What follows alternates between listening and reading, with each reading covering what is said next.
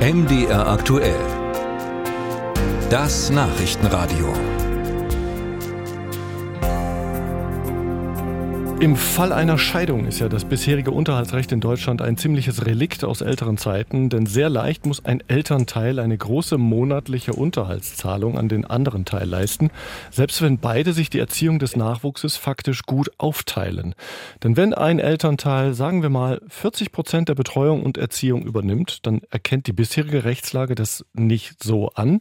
Derjenige muss trotzdem zahlen. Und genau das soll geändert werden. Justizminister Marco Buschmann hat heute seine Pläne bekannt bekannt gegeben und ich kann unsere Korrespondentin Bianca Schwarz fragen. Frau Schwarz, diesen Missstand, den habe ich ja jetzt gerade geschildert, aber meistens beinhalten mhm. solche Pläne ja mehrere Änderungen und das steht auch nicht nur auf einer Seite. Also was genau will Justizminister Buschmann alles ändern?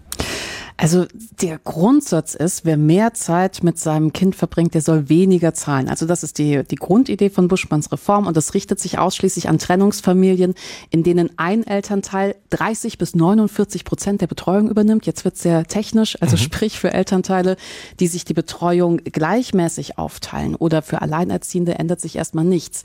Bei den anderen würde das bedeuten, der Elternteil, der mehr als 30 und weniger als 49 Prozent der Zeit betreut, soll weniger zahlen. Dazu gibt es ein Rechenmodell. Buschmann geht von bis zu 100 Euro weniger pro Monat aus und er möchte diese Reform, weil er findet, dass man eben niemanden benachteiligen darf, der sich dann ja auch engagiert und einbringt bei der Betreuung des Kindes. Das findet er einfach unfair.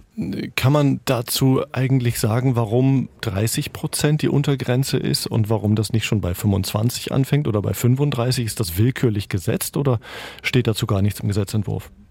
Im Gesetzentwurf steht jetzt dazu direkt nichts drin, aber ähm, es geht natürlich darum, dass das fair bleiben soll. Also die Idee dahinter ist tatsächlich, wenn sich jemand unter 30 Prozent engagiert, dann ist das ja immer noch relativ wenig. Das geht mehr in so eine alleinerziehenden Richtung. Hm. Wir können das ja versuchen mal, ne? diese 30 bis 49 Prozent sind ja sehr, sehr, sehr unpraktisch. Wir können es ja mal versuchen runterzurechnen. Hm. Gerechnet werden die Übernachtungen. Soll heißen, mehr als 30 Prozent der Übernachtungen pro Jahr. Das wären mehr als 110 Nächte pro Jahr, die ein Kind bei einem Elternteil verbringt. Und wenn das der Fall ist, dann soll dieses Elternteil halt entlastet werden. Und wenn wir es jetzt noch mal ein bisschen anschaulicher machen wollen, das wäre so jedes zweite Wochenende von Freitag bis Sonntag und noch zwei Nächte in der dazwischenliegenden Woche dann wären wir zum Beispiel bei 34 Prozent rein rechnerisch und man könnte ein bisschen weniger zahlen. Und geht es am Ende nur darum, wer wie viel bezahlt oder gäbe es auch noch andere praktische Folgen für die Betroffenen, also für die Eltern und auch für die Kinder? Naja, das muss ich jetzt noch zeigen. Was jetzt gerade vorliegt, ist ja nur ein Eckpunktepapier. Das sieht der Minister als Grundlage für eine Diskussion. Also wir sind noch lange nicht bei einem konkreten Gesetzentwurf.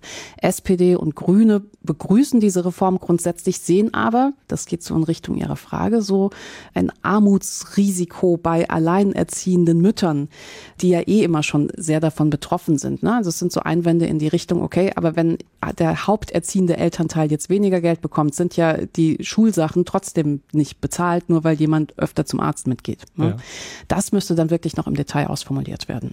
Jetzt haben Sie gerade schon eingeschränkt. Justizminister Buschmann sieht das als Grundlage für Diskussion. Und da ist man natürlich schon vorgewarnt als Bürger mittlerweile. Denn oft genug zerlegt sich ja die Koalition öffentlich selbst und braucht ja auch die Opposition dazu gar nicht. Ist bei diesem Thema denn richtiger Streit zu erwarten oder geht die Ampel da zumindest gemeinsam in eine Richtung?